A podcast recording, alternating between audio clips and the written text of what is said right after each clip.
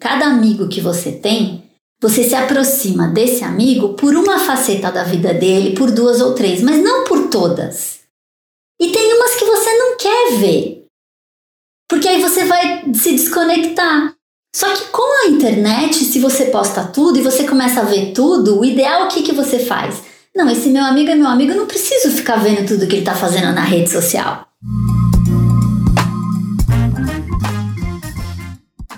A maneira como a gente se relaciona com nossos amigos, como a gente cultiva amizades, deu uma mudada nos últimos tempos. Não só pela pandemia, que nos fez ficar longe fisicamente, mas também pelas redes sociais e tudo isso. Como a entrevistada de hoje, a neurocientista Cláudia Feitosa Santana, nos lembra, hoje a gente sabe de outras facetas das pessoas que nos rodeiam, como a opinião política, por exemplo, o que acaba resultando em quebras, em crises, no fim de amizades. Eu sou Luara Calvenic e este é o podcast da semana. A Cláudia é neurocientista, pós-doutora pela Universidade de Chicago e autora do lançamento Eu Controlo Como Me Sinto. Um livro que investiga como a neurociência pode nos ajudar a chegar mais perto da felicidade. E essa busca inclui naturalmente uma boa relação com as pessoas. Na entrevista que você escuta a seguir, ela fala sobre empatia e a necessidade de ouvir para criar vínculo das vantagens e desvantagens das relações virtuais para nossa saúde mental e dá caminhos para uma melhor convivência. Escuta essa nossa conversa.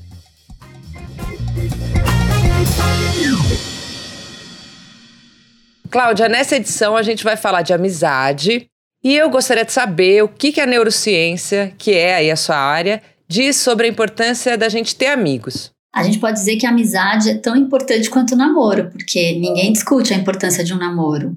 E a amizade ela é tão importante quanto isso, e inclusive para quem não está se relacionando amorosamente, ela é mais importante ainda. Se eu pedir para você, por exemplo, fechar os olhos e escolher um momento fotográfico da sua vida, tá? Que que é o que você leva com você, ou que é o que a gente mandaria para uma espaçonave, para o universo, que representa o que é mais importante na sua vida, tenho certeza que todo mundo escolhe um momento que está com alguém. Não é necessariamente estar com amigos, mas é um momento que está com alguém. E isso, na verdade, só indica para gente que nós somos seres sociais, ou seja, para a gente viver bem, a gente precisa viver com os outros. E desde os, da vida dos nossos ancestrais, viver em grupo, viver em comunidade era muito importante. E isso não significava viver só com a sua família. Isso significava viver com as pessoas que se relacionavam ali. Isso foi muito importante para as mães poderem cuidar dos filhos, educar os filhos, os pais idem é, ela sai, as pessoas saíam em bando para fazer tudo junto, porque justamente porque era muito perigoso em volta. Hoje em dia não tem mais essa questão do perigo, mas tem a necessidade da gente continuar vivendo em grupos, em comunidade. Inclusive, um dos problemas da nossa vida contemporânea é que, como tem muita facilidade de fazer algumas coisas estando mais isolada, ela pode dificultar um pouco essa vida dentro de todas essas nossas relações que a gente não discute a importância da família e a importância do relacionamento amoroso. Nunca ninguém discute isso, é, é dado como fato. E aí parece que a amizade pode ser sim e pode ser não. Não, a amizade ela é extremamente importante. E todo mundo tem amigos. A gente só não pode achar que existe uma regra. Porque aí cada um, dentro da sua subjetividade, tem a sua necessidade. Algumas pessoas com um amigo que é o best friend forever, tá muito bom, não preciso de mais. Outras pessoas vão ter um pouquinho mais e outras vão ter mais ainda. E aí cabe a, a cada um sentir qual é a sua necessidade, mas ela é, sim, extremamente importante. Eu achei muito bom esse seu exemplo de quais as suas memórias em relação às amizades e que memórias boas sempre tem amigos por perto. E aí me veio isso que a gente está vivendo nos últimos dois anos. Como é que vai ser isso, essa memória vai contemplar esse tempo que a gente está vivendo à distância? O que, que a gente está perdendo em termos de, de boas vivências? Então, é uma questão de interpretação. E aí que é, as pessoas escolhem como interpretar. Eu não diria que essa memória ela é de todo negativa, muito pelo contrário. É um, porque uma das grandes questões do ser humano, qual é? Inclusive, por que, que hoje nós somos a espécie que domina o planeta? Nós somos extremamente adaptáveis. Então a gente não tem a desculpa de que a gente não consegue se adaptar a uma situação dessa. E nós temos recursos, ferramentas que facilitam a nossa vida.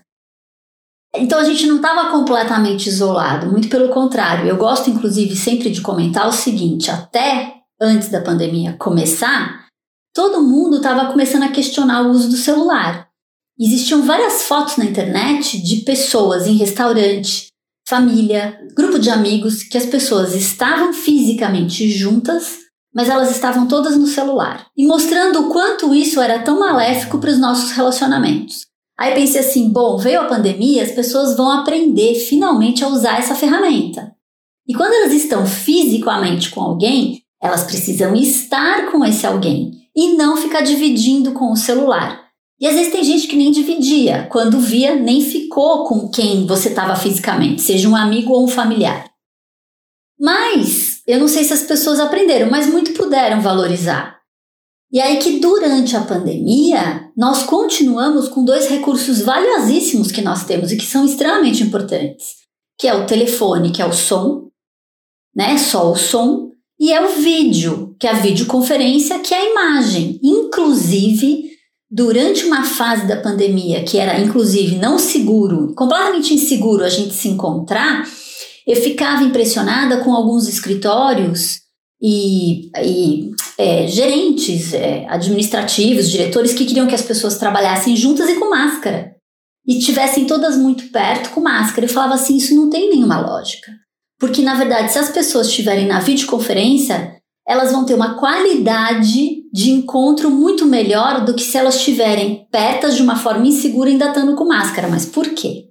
Porque quando você se comunica com uma pessoa, você precisa não só da pista do som, mas da pista visual. A pista visual é extremamente importante. E é difícil a gente aprender a se comunicar melhor com a máscara.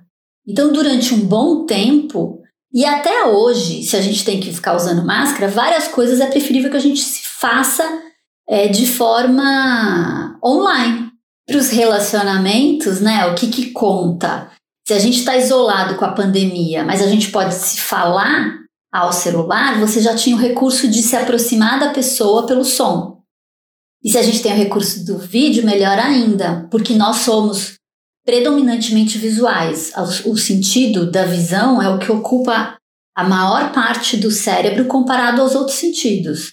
Então, quando a gente desenvolveu aí a ferramenta e a gente passou a ter o vídeo, nossa, isso possibilitou, inclusive, muitos namoros a começarem e se sustentarem à distância. Eu, por exemplo, que morei muito tempo fora, isso me possibilitou ver meus sobrinhos crescerem fazendo videoconferência com eles todos os dias. Então, para eles não existia diferença nenhuma. Estavam sempre acostumados a ver a tia no vídeo, ver a tia fisicamente. Óbvio que é mais gostoso, lógico que é. Mas você não tem um distanciamento, você não tem uma percepção de distância, ela é aproxima. Eu gosto de dizer o seguinte: é uma ferramenta que nos ajuda a estar perto de quem está muito longe. Você falou aí dos benefícios da gente continuar se relacionando, mesmo que à distância. Mas aí eu trago um outro ponto que parece que a resolução de conflitos, ela me parece mais custosa e difícil pelas redes, por mensagem, por texto, enfim. O que a gente perde da nossa capacidade de se relacionar com nossos amigos quando a gente se relaciona virtualmente? Você perde o toque, não é a compreensão. Na verdade, a gente tem a possibilidade de resolução de conflito entre amigos se você estiver fazendo uma vídeo, uma videochamada. E se você tiver um a um, poucas pessoas, tá? O grande problema é a gente não ter a consciência de que se numa mesa de restaurante mais que três pessoas já é uma coisa complicada para uma conversa onde você vai ter uma resolução de conflito, você imagina? Você imagina fazendo isso num grupo de WhatsApp. E outra coisa, aí já é mais complicado. Por quê? Que com as redes sociais, as pessoas acabaram começando a postar várias facetas da sua vida. E o que, que muita gente agora está se sentindo? Está se sentindo perdendo amigos. Está se sentindo se desinteressando pelos próprios amigos. Mas isso não tem nada a ver com a pandemia. Isso tem a ver com, a, com o fato da gente ter muita rede social e muita gente postar todas as suas facetas. Porque, por exemplo, cada amigo que você tem, você se aproxima desse amigo por uma faceta da vida dele, por duas ou três, mas não por todas. E tem umas que você não quer ver. Porque aí você vai se desconectar. Só que com a internet, se você posta tudo e você começa a ver tudo, o ideal o que, que você faz? Não, esse meu amigo é meu amigo, eu não preciso ficar vendo tudo que ele está fazendo na rede social. E aí você não se desconecta. Grupo, por exemplo, de WhatsApp. Você começa a ver os seus amigos fazendo comentários onde você não vai poder conversar com essa pessoa, entender realmente o que ela está pensando. E aparecem divergências, e um, um exemplo mais típico é questão política, ou é questão de vacina, aí as pessoas começam a se distanciar. Coisa que se você está, mas aí é que tá, não é o contato físico, não é o contato físico que conta, mas é a concentração, é o foco com este amigo, eu e ele, ou eu e ela. E isso é muito importante. Então a gente não tem resolução de conflito com mais que duas, três pessoas. Começou uma discussão e é o que a gente mais vê. Você conhece algum grupo de WhatsApp que dá muito certo? Cláudia, você diz em uma parte do livro que viver com os outros nos beneficia, mas também tem um preço. Como medir se determinada amizade nos faz bem ou nos faz mal? Aí eu fiquei pensando, a gente evolutivamente já não devia fazer isso de maneira natural? Mas tudo indica que a gente não faz, porque, por exemplo, tem aí as amizades tóxicas. Né? Então, ó, primeiro que tem várias coisas. Primeiro que é o seguinte: a gente precisa viver com o outro para ter bem-estar. Mas a grande parte do que a gente sente de mal-estar também vem da nossa vivência com o outro. Não adianta. Esse é um dos paradoxos da nossa humanidade. Então, essa matemática é muito complicada, mas também por que, que ela é complicada? Eu até mostro no livro a matemática como equação. Mas por que, que essa matemática ela é mais complicadinha? Por que, que ela é complicada? Ela é complicada pelo seguinte: nós, nossos ancestrais, há milhões e milhões e milhões de anos, tá? Eles eram assexuados. Ou seja, eles faziam cópias de si mesmo. Aí não existia problema de relacionamento, concorda? Porque eu estou me relacionando com cópias de mim mesma. Em determinado ponto, nós viramos seres sexuados. Só que quando a gente começa a fazer sexo, você faz sexo e você ganha morte. Porque a partir do momento que você faz sexo, você vira um ser sexuado, então você não tem mais cópias de si mesmo, mas aí você vai morrer. Só que as espécies que são sexuadas, elas duram muito mais. Nesse ponto, o, o que acontece é o seguinte: a partir do momento que nós fazemos sexo e eu não vivo com uma cópia de mim mesma, todo mundo com quem eu me relaciono é diferente de mim. Nós temos muito mais similaridades do que dissimilaridades, mas todo mundo é diferente de mim. No livro eu falo sobre a equação de Hamilton. É o seguinte, ela explica as relações genéticas, as relações familiares. Né? É, quanto mais genética você tem em comum com uma pessoa, ou seja, quanto é mais próxima essa esse parentesco, mais fácil é, em geral, de você colaborar com essa pessoa. Mas essa equação ela também explica as relações afetivas. Porque mesmo nas nossas relações que têm parentesco, o que conta não é o quão é, essa pessoa é nosso parente ou não, é mais próximo de nós ou não, mas é a proximidade, é a afinidade. E isso é o que conta para as nossas outras relações todas.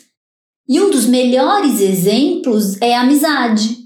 Porque normalmente, se eu te fizer uma pergunta, ah, você prefere ajudar quem? Ao seu amigo que você ama eternamente, que é uma pessoa que você tem maior afinidade, ou um primo extremamente distante que você nunca viu na vida. Ou seja, o que conta é a proximidade. E aí a relação, que obviamente que a relação que tem parentesco muito próximo e ainda tem essa, essa proximidade, essa afinidade, ela é extremamente poderosa. E um dos sinônimos para isso é inclusive você dizer o amor. Amor de mãe e filho, pai e filho, é, irmãos, esse tipo. E quanto mais convivência, mais próximo ainda. Você vê isso em relações de primos e relação de amigo. É mais ou menos a mesma coisa. Mas ao mesmo tempo que a gente pode ser muito feliz nessas relações que nós escolhemos, que nós temos proximidades, a gente também pode acontecer o quê? Se nós continuamos, como eu digo no livro, nós somos muito mais verbo estar do que verbo ser. Ou seja, um fluxo de estados temporários. Se vocês continuam caminhando, né, se as amizades continuam caminhando de uma forma que vocês não se distanciam, não seguem caminhos diferentes, continua essa amizade. Continua qualquer relacionamento, não é só amizade. Mas se vão caminhando para caminhos, né, para locais distantes, os interesses vão mudando, inevitavelmente vai surgindo o quê? Uma separação. Ela pode ser uma ruptura abrupta, mas ela pode ser é quase como o divórcio. Algumas amizades, quando acaba, elas são quase como um divórcio. É, pode ser tão intenso quanto. Cláudia, você tem no livro um capítulo todo dedicado à empatia, né? Em que você diz que empatia é escuta. O quanto esse sentimento é importante nas nossas amizades. E você observa se a gente está perdendo ou aumentando a nossa capacidade de sermos empáticos? É, ela, ela é uma palavra que está muito na moda. Inclusive, no, no livro eu critico a forma como ela é utilizada. Eu, inclusive, critico e, e acho extremamente importante a gente pensar o seguinte: para a gente, porque ela, ela é considerada hoje em dia como se assim, ah, se fôssemos todos empáticos, nós teríamos uma sociedade melhor. Não, de forma alguma. Nós não podemos achar que para ter uma sociedade melhor, nós precisamos empatizar com o outro. Não, nós precisamos respeitar o outro e o respeito vem muito antes da empatia. Aonde que entra a empatia? A empatia ela entra justamente nos nossos relacionamentos, os relacionamentos mais próximos. Você pode usar, exercitar a empatia com algum relacionamento mais distante? Sim, sem sombra de dúvida. Só que ela vai te exigir escuta. Porque a gente pensar em empatia, ele é quase sinônimo de escuta. Não adianta você querer observar ou imaginar essa pessoa. Porque como eu explico lá no livro um capítulo inteiro sobre percepção, eu mostro o seguinte: a minha visão de mundo ela depende da forma como eu percebo o mundo. Não adianta eu querer utilizar o meu raciocínio, da minha experiência, para tentar entender o que o outro vive. Aí vale a frase seguinte: a gente nunca sabe do outro. Para a gente poder saber do outro, a gente precisa perguntar e escutar. Aí sim você está empatizando. Se a empatia ela é escuta, ela demanda tempo e atenção, ou seja, muita energia cerebral, um gasto de glicose gigantesco. Você vai conseguir fazer isso com todo mundo? De forma alguma. Inclusive, dizer para as crianças que elas precisam ser empáticas é colocar nelas uma missão impossível. A gente precisa saber aonde realmente a gente pode empatizar. E se ela exige tempo, você precisa escolher aonde você vai empatizar. E empatizar de fato. Não é achar que empatia é, por exemplo, ah, como é que eu faço para convencer o fulano a pensar como eu penso? Ou a mudar de postura política? Isso não é empatia. Se você já começa pensando como é que eu faço que essa pessoa entenda que o que ela pensa é um absurdo, isso é convencimento, não tem nada a ver com empatia. A empatia começa com uma escuta profunda para você entender exatamente como a pessoa pensa e isso exige uma entrega gigantesca, ou seja, você não vai se entregar para qualquer um. Não é assim, mas ela é a heroína dos nossos relacionamentos, ou seja, ela é a heroína do namoro, do casamento, de uma relação saudável entre pais e filhos, da amizade. O que você diria para as pessoas que têm dificuldade de fazer e de manter a amizade, ou ainda as que têm amigos, mas ali carregam um sentimento de solidão? Acho que o primeiro passo é assim se questionar. É, são realmente meus amigos? O, porquê, o que está faltando nessas amizades que eu tenho? Porque aí você se questiona que talvez você tenha já se afastado dessas pessoas em termos de interesse, de objetivo na vida, e que talvez você tivesse que investir em outras amizades. E isso é difícil, isso não é fácil. Ou às vezes a gente entra numa fase da vida, como por exemplo, começo de namoro, começo de casamento, é, início da maternidade, da paternidade, onde os seus interesses são outros e você acaba perdendo o interesse pelos amigos que você tem ali no momento, porque se eles não estão também na mesma na mesma sintonia, né? Se não estão tendo filho exatamente no mesmo momento, ou se já não tiveram para entender, existe a chance de se afastar. Mas faz parte do processo. Inclusive, imagina, eu já tenho 51 anos, eu tenho amigos e amigas que às vezes fica tempos, porque está em fases completamente diferentes da vida, muito tempo sem se falar, às vezes mais de ano. E existe uma palavra que, inclusive, ela descreve essa sensação de que você ficou afastada de um amigo há muito tempo, inclusive sem se falar, e quando você conversa, seja no telefone ou, ou fisicamente falando, você tem essa sensação que se chama lilo. Lilo é uma amizade que volta instantaneamente, apesar de anos distante, completamente desconectado fisicamente. Então, se a gente não for, não existe tradução, né? É uma palavra inclusive nova. Você pode até dizer assim: "Nossa, tô me sentindo lilada". Lilada é justamente isso. Eu tive recentemente, inclusive, uma conversa com um amigo que tinha perdido a mãe e que fazia, sei lá, 10 anos que eu não falava. E conversando com ele no telefone, eu me senti exatamente na adolescência, como se eu tivesse ali com 15 anos conversando. Era praticamente a mesma voz, a mesma sensação, ou seja, a conexão. Mas essa sensação, às vezes, de solidão também é um pouco da nossa vergonha de compartilhar o que a gente está pensando, ou o que a gente está passando. E a gente também não pode ter isso, né? Porque o outro não pode descobrir o que você está passando, o que você está sentindo. Às vezes vale a pena esse investimento, mas tem que ter entrega. Eu acho que a dificuldade de fazer amizade ela vai aumentando com a idade. Porque você tem épocas, e isso ajuda a gente a entender, por exemplo, que nem uma, uma amiga enfermeira em Chicago disse que os filhos durante a pandemia estavam lá em casa tendo aula online durante mais de ano. E ela achou que estava tudo ok, porque realmente aparentemente estava tudo ok. Mas na hora que as crianças foram à escola, que ela viu o sorriso, a felicidade de voltar para a escola, ela falou: Nossa, não estava tudo tão bem.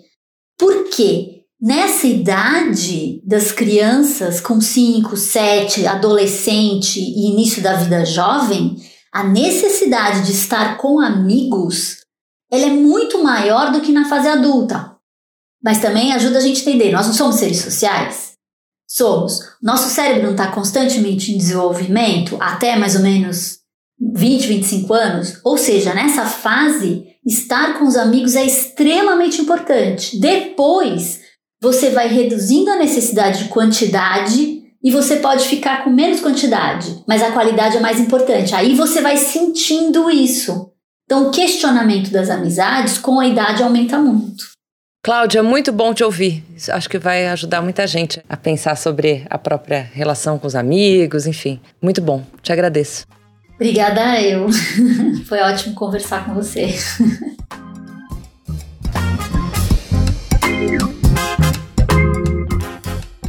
Se você gostou desse papo, eu te convido a entrar no site da Gama ou nas principais plataformas de áudio do país para ouvir os episódios anteriores. A gente já teve o psicanalista Christian Dunker falando de depressão, a Fernanda Lima num papo sobre maternidade, a cantora Letrux falando de amor e mais. Aproveita para assinar também as nossas newsletters, assim você não perde nada que sai na gama. Com roteiro e apresentação de Luara Calvenic, este é o podcast da semana. A cada sete dias, um tema novo para você. Até semana que vem. A edição de som é da Daisy Vitz.